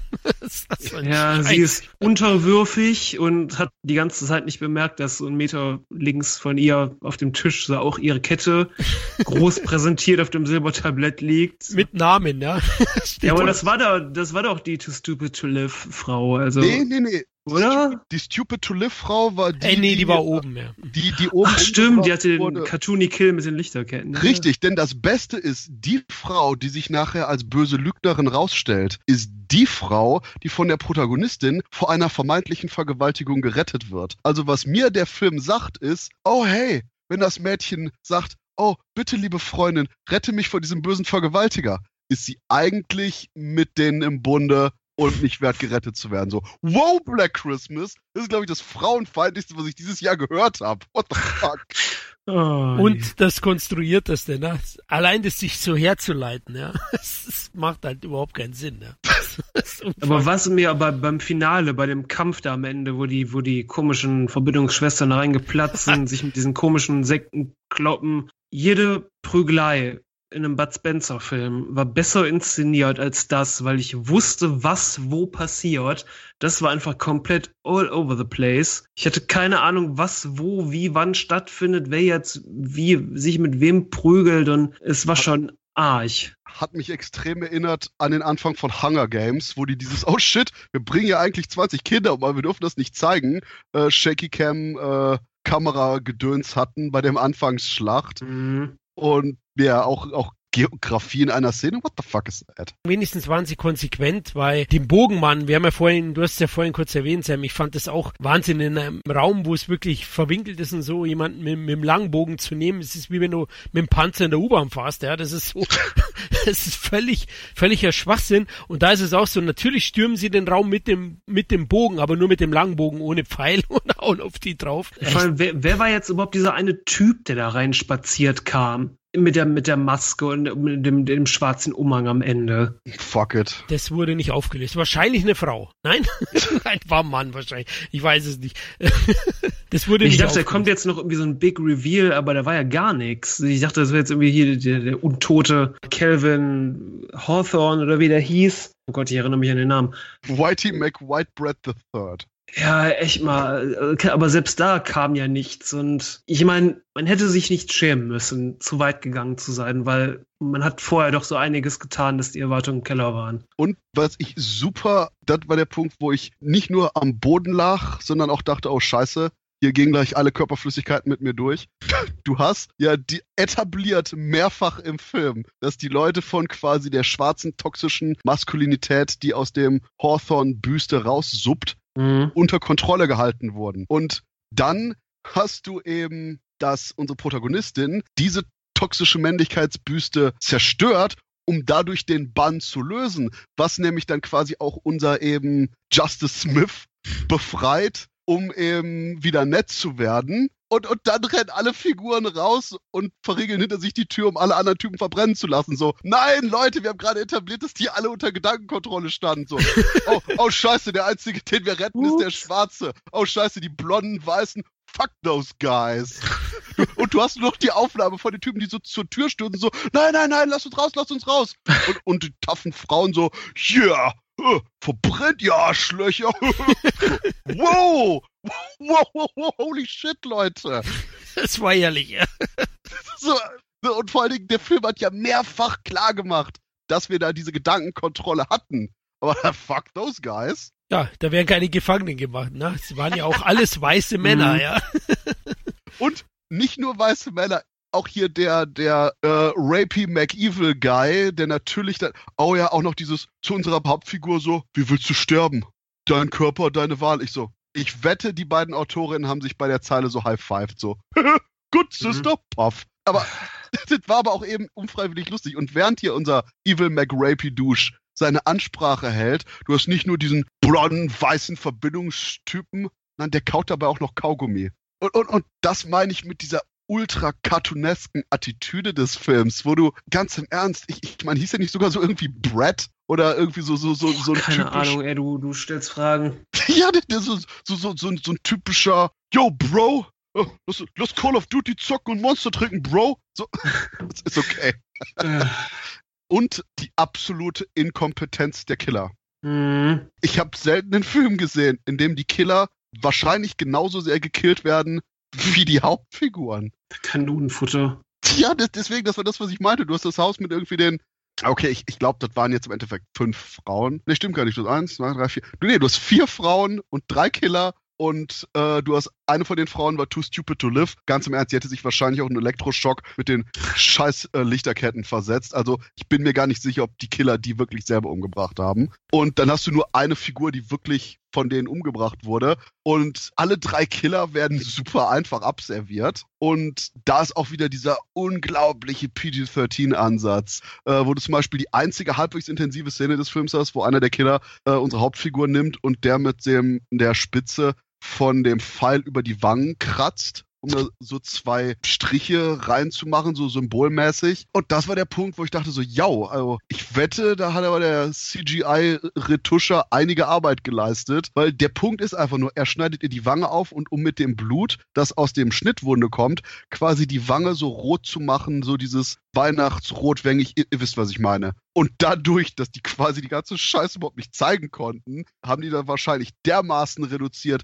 vom Blutgehalt, von der Wirkung, von der Farblichkeit des Blutes und so weiter und so fort. Wo ich dachte, so ganz im Ernst, Leute, ich könnte wortwörtlich nichts mehr bei der aktuellen PG-13 US-Freigabe zeigen. Dann lass die Szene einfach raus. Ja, vor allem, ich wette, da wird eine Unrated-Fassung kommen, aber ich wette auch mit dir, es wird so wie bei dem Prom Night Remake damals, wo du einfach, ja, hier siehst eine Leiche zwei Sekunden länger, hier ist ein Spritzer Blut mehr und das war's dann auch. Aber zum Beispiel der, genau das ist auch der Typ, den du meinst, der sagt, oh, hey Leute, ähm, wir, wir Männer sind nicht alle Vergewaltiger, bevor quasi der böse Geist in ihn eindrang und der dann umgebracht wird, kurz nachdem der hat, hey, ich, ich bin hier der Mann, ich muss euch alle retten. Pff, Pfeil in den Kopf. Wo mhm. ich dachte, okay, auch, auch wieder so ein Statement, wo ich quasi die beiden Autorinnen, die sich irgendwie so eine Mockerlatte von Subway reingezogen haben, so high pfeifen. Und ja, aber das ist doch kein, also jetzt mal ganz im Ernst, wenn das ernst gemeint ist, du, du hattest nämlich auch eine Szene, wo die Too Stupid to Live Frau sagt, oh, wenn,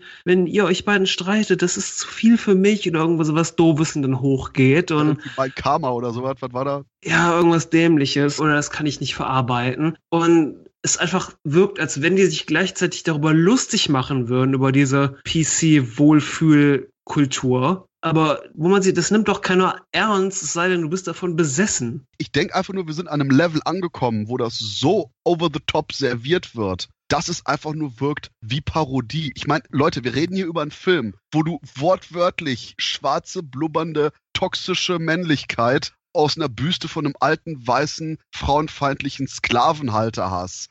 Puff, mind blown. Ja, ich meine, das Einzige, was mir wirklich gefehlt hat, war, als die ihren Anti-Rape-Song vorgetragen haben, dass die Zuschauer geklatscht und nicht geschnipst haben. Das, das, war, das, das war das Einzige, wo ich dachte, okay, das, da ist man politisch unkorrekt nach den heutigen Twitter-Agendas. Ach Gott, das erinnert mich daran, dass ich letztens für die Zeitung einen Termin hatte, wo der Moderator meinte, okay Leute, jetzt, jetzt machen wir einen Gebärdenapplaus, Woo!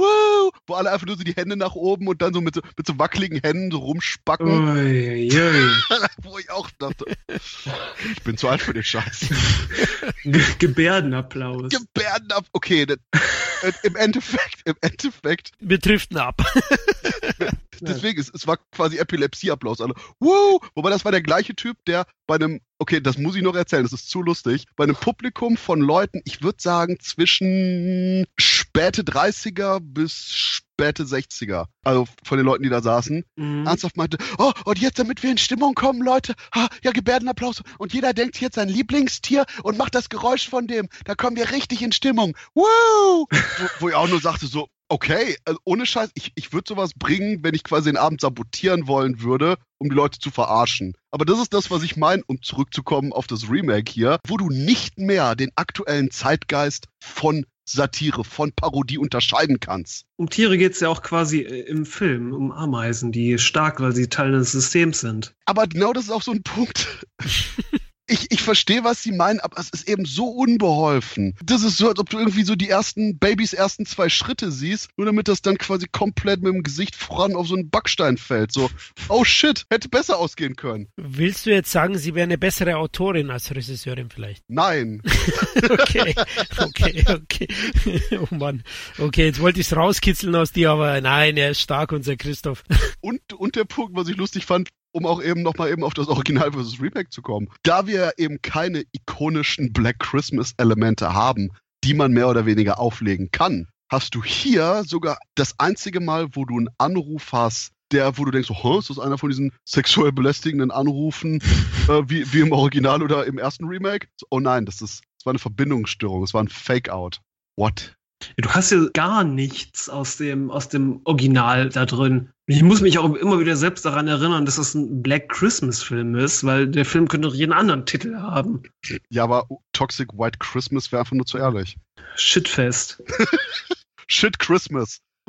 Äh, Die Frage habe ich mich auch gestellt, warum der Black Christmas heißen muss. Ne? Also der hat ja wirklich wenig gemein, außer die Lichterkette vielleicht und, und die ein oder andere kleine Einstellung, die hat er. Und, und ohne Scheiß, das wäre jetzt auch noch, okay, gut, das wäre jetzt mein Ansatz, der sich wahrscheinlich gar nicht verträgt mit den Leuten, die das gemacht haben. Aber wenn du das Ganze auch noch Black Christmas nimmst und du diese blonden, weißen Verbindungen Schüler hast, als Bösewicht, mach die gesamten Protagonistinnen schwarz, damit du da auch noch diesen Rassismusansatz drin hast, weil du ja sogar durchaus den Punkt schon vorgeliefert bekommst. Oh ja, dieser, dieser böse weiße Mann vor 200 Jahren, der hat auch noch Sklaven gehalten und war ein Arschloch und bla. Dann hättest du es sogar noch verbinden können und vielleicht sogar noch mehr irgendwie abfeuern können von, hey, wir sind 2019 und politisch aktiv. Ja, aber ich, ich frage mich, was man sich dabei gedacht hat, als man das Drehbuch vorgelegt hat, weil es spricht ja, wessen Zielgruppe spricht es denn an? 13-jährige Mädchen, die sich nicht für Horrorfilme interessieren. Also hast du schon mal alle Leute herausgefegt, die den Film eigentlich sehen wollen würden, nämlich die Black Christmas Fans. Es erinnert mich daran, dass wir, oh, wie hieß der Zeitreise-Slasher? Ich vergesse gerade den Namen. Happy Death Day. Genau, Happy Ja, Death Day. genau. Als wir da aus der Pressvorstellung rauskamen, meinte einer, hey, das ist doch super, das ist ein Slasher ab 12. Das, das, damit kann man die ganze neue Generation Slasher-Filme einführen. Ich so, oh ja, hätte ich mit 12 einen Slasher-Film ab 12 gesehen, hätte ich gesagt, der war Lame. schon irgendwie uncool. Genau. Mhm. Ähm, und hier auch, und vor mir im Kino saß irgend so ein Hip-Hop-Typ mit so zwei Frauen, die eher wirken, als würden die in Hip-Hop-Videos Autos mit ihren Titten waschen. Und die linke davon, die noch mehr danach aussah, dann nach irgendwie 60 Minuten einfach nur ihr Handy rausholte und damit spielte. Ich, meine Regel ist immer, 10 Sekunden ist eine Sache, du willst auf die Uhr gucken, irgendwas ist wichtig. 20 Sekunden, vielleicht ist dein Haustier gestorben, deine Mutter gerade erstickt und dein Kind ist gerade gekommen. Wenn du 30 Sekunden den Scheiß immer noch anhast, gebe ich dir einen Kommentar. Aber nicht so, hey, mach mal bitte dein Licht aus. Wa, warum denn, ey? Ja, weil das stört. Ja, mich nicht, ey. Ich so, hey, du Oh. Asi, jetzt mach dein Licht aus. Okay. Ah. So, so, what the fuck? Die, die, wird, die wird gedacht haben, der Film ist die Realität. Ein alter weißer Mann hat mich belästigt im Kino. Oh no. Ja, so, so, sogar alter weißer Mann. Ich keine Ahnung, also die, die war wahrscheinlich, okay, die war wahrscheinlich Ende 18, 19 oder so, 20, Anfang 20, ich weiß es nicht. Ich bin, ich bin furchtbar im Schätzen von Alter. Deswegen de- nehme ich auch immer an, du bist erst 100. Danke. Das, äh, Ist er nicht? nein, nein, also ich bin der Vater vom Nikolaus. 99. Oh Mann. Ja, aber bei uns haben auch ein paar am Handy gespielt, aber ganz ehrlich, selbst ich wollte am Handy spielen, weil wirklich, ich fand den Film einfach scheiße langweilig. Also bei mir haben, hat die Masse dann nach 60 Minuten nach diesem Twist dann mit der Statue und so die Augen gerollt und nur noch gelacht bei jeder zweiten Szene. Mhm. Also nichts mehr Die ernst. zwei sind auch rausgegangen bei uns. Eigentlich hätten wir jetzt doch noch einen positiv erwähnen müssen, oder? Carrie Elves, wie fandet ihr den Mann aus Saw? Den fand ich ja noch einigermaßen sehenswert.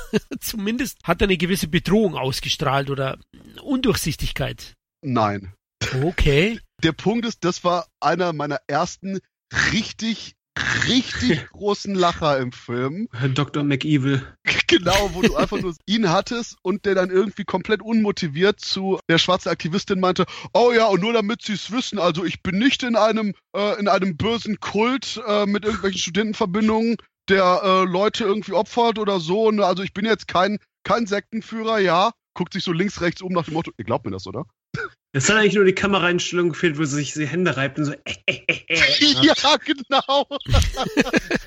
Ja gut, auf das wollte ich gar nicht hinaus, denn das hatte mich auch ein bisschen überrascht an dem Film, dass man überhaupt keinen Twist reinbringt, sondern ihn von Anfang an denkst du, er ist es und er ist es auch, ja, man macht da keine Gefangenen.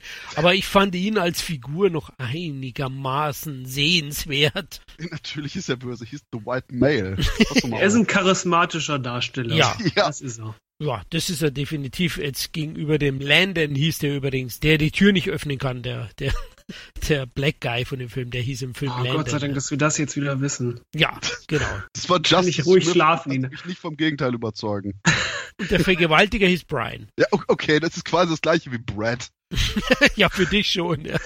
Ah, nee, aber ähm, auch eine super lustige Szene. Okay, zwei super lustige Szenen, wo mich zerrissen hat, war, wo Imogen Poots und Sassy Black Chick mit dem Auto wegfahren und plötzlich Imogen Poots so quasi von jetzt auf gleich die gesamte Story des Films so, oh, dieser, dieser komische schwarze Schleim, der die Leute kontrolliert und der ist in der Mhm. Wüste und blablabla. Und, und, und, und dann sogar hier Verschwörungsgeschichten Black Chick zu ihr meinte so, wir fahren jetzt und wahrscheinlich kommst du zum Psychiater. Und sie, nein, nein, mir, mir glaubt niemand, mir glaubt niemand bei meiner Vergewaltigung und du glaubst mir nicht, dass irgendwelche grünen Außerirdischen vom Mars toxische Männlichkeit aussondern. Ich gehe jetzt.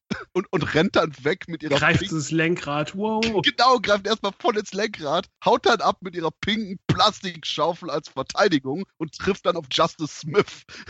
Das war auch der, das war der Knaller, ja. Aber das war eine Message, diese, diese Schaufel, Schneeschaufel, diese pinke, ne. Es war auch super. Es gab eine Szene im Verbindungshaus, wo sie gesagt nein, du kannst nicht raus, es schneit. Und dann Ja, stimmt. siehst du den Cut und es schneit überhaupt nicht. Ist- Ja, so ein bisschen Schnee auf dem Boden. ja, genau. Aber, aber Oh, das ist jei. auch, aber auch der Punkt, wo ich diese absolute Inkompetenz der Regie nicht verstehe. Selbst mit den ganzen Themen, die du servieren willst und dieser pinken Schaufel, wo natürlich klar ist, was die Leute mitmachen wollen. Du hast den Moment, wo hier Black Chick und Poots zum Auto rennen und im Hintergrund der Killer einen Pfeil schießt und du hast unsere Poots, die diese pinke Schaufel in der Hand hat. Und ich dachte, oh, die hält die jetzt vor sie und da bleibt so der, der Pfeil drin Penis. stecken. American Fighter mäßig, ah.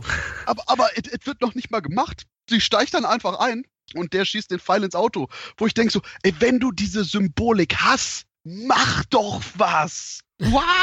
Und, und der, der, der Punkt, bevor ich das nämlich vergesse, die zweite Sache, die mich dann bei der Autofahrtsequenz total zerrissen hat, war nämlich, wo hier die Aktivistin einfach nur weiterfährt, so oh, fuck that chick, einfach nur so ihre Freundin aussteigen lässt und weiterfährt und plötzlich einfach nur so bei einem Haus anhält, wo anscheinend gerade auch wieder irgendwelche von den Killer-Schwadronen von den bösen Verbindungstypen waren und du dann halt eben diese Offenbarung hast, dass nein, es ist nicht nur ein separater Vorfall, dass bei ihnen eben die Killer vorbeigekommen sind. Nein, nein, irgendwie bei anscheinend allen Studentinnenverbindungen sind die Killer an Weihnachten gewesen. Also an allen Studentinnenverbindungen, die eben noch über die Weihnachtstage da waren und, und du dann eben hier Charlie's Retarded Angels ins Auto lädst, um quasi wieder zum Studentenhaus zurückzufahren. Wo ich auch dachte, ey, ganz im Ernst, das ist bescheuert, aber hätte durchaus auch noch eben einen richtigen, regelrecht apokalyptisches Feeling gehabt, wenn du quasi ein größeres Figurenensemble gehabt hättest und dann einfach auch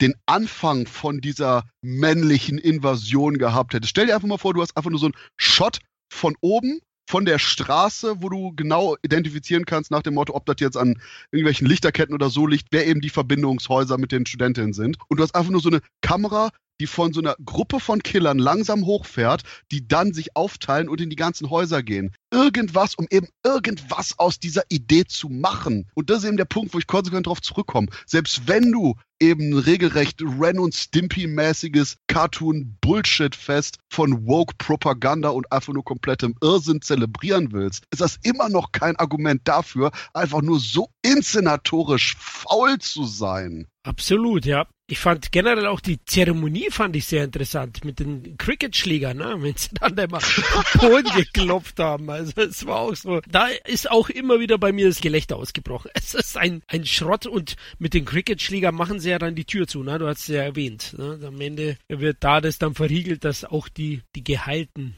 verbrennen. und meine ich das nur, aber die Cricket, das waren Phallus, oder? Das waren Phallus, Leute. Maybe. Maybe, ja.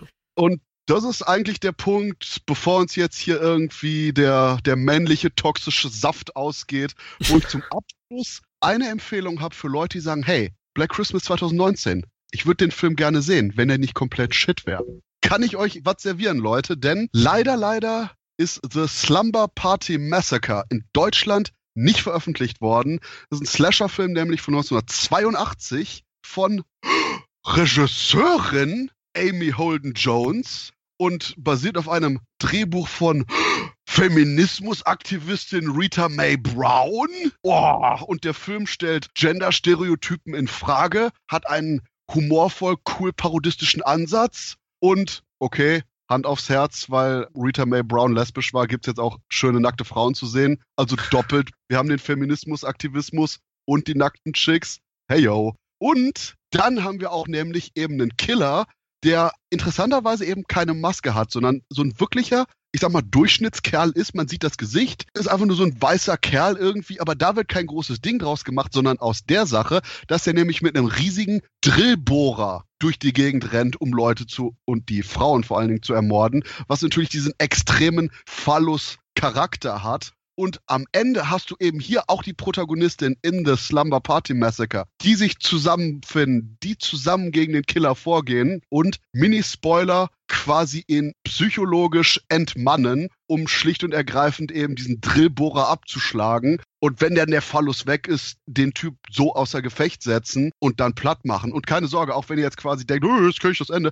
Keine Sorge, der Film ist auch noch spannend, humorvoll inszeniert und echt cool gemacht. Von daher, wer quasi wirklich so eine Art Film haben will, wie halt Black Christmas 2019, nur eben nicht das Gefühl haben will, dass einem während des Filmschauens ins Gehirn gekotzt wird, der sollte The Slumber Party Massacre, gibt äh, UK, DVD, ich glaube sogar auch Blu-ray und da wird man sicherlich irgendwas finden. Habt ihr noch irgendwelche guten feministischen Filme zu empfehlen? Also aus dem Horrorbereich oder sagen wir jetzt einfach nur Ho Ho Ho mit OE? Black Christmas von 74 Oh ja, stimmt. Das ist wunderbar, um zurückzukommen. Würdest du auch sagen, Florian, Black Christmas von 74 eher empfehlen? Würde ich auch empfehlen, ja. Definitiv. Und äh, am besten ihr wischt euch den Hintern mit der Scheibe von dem neuen.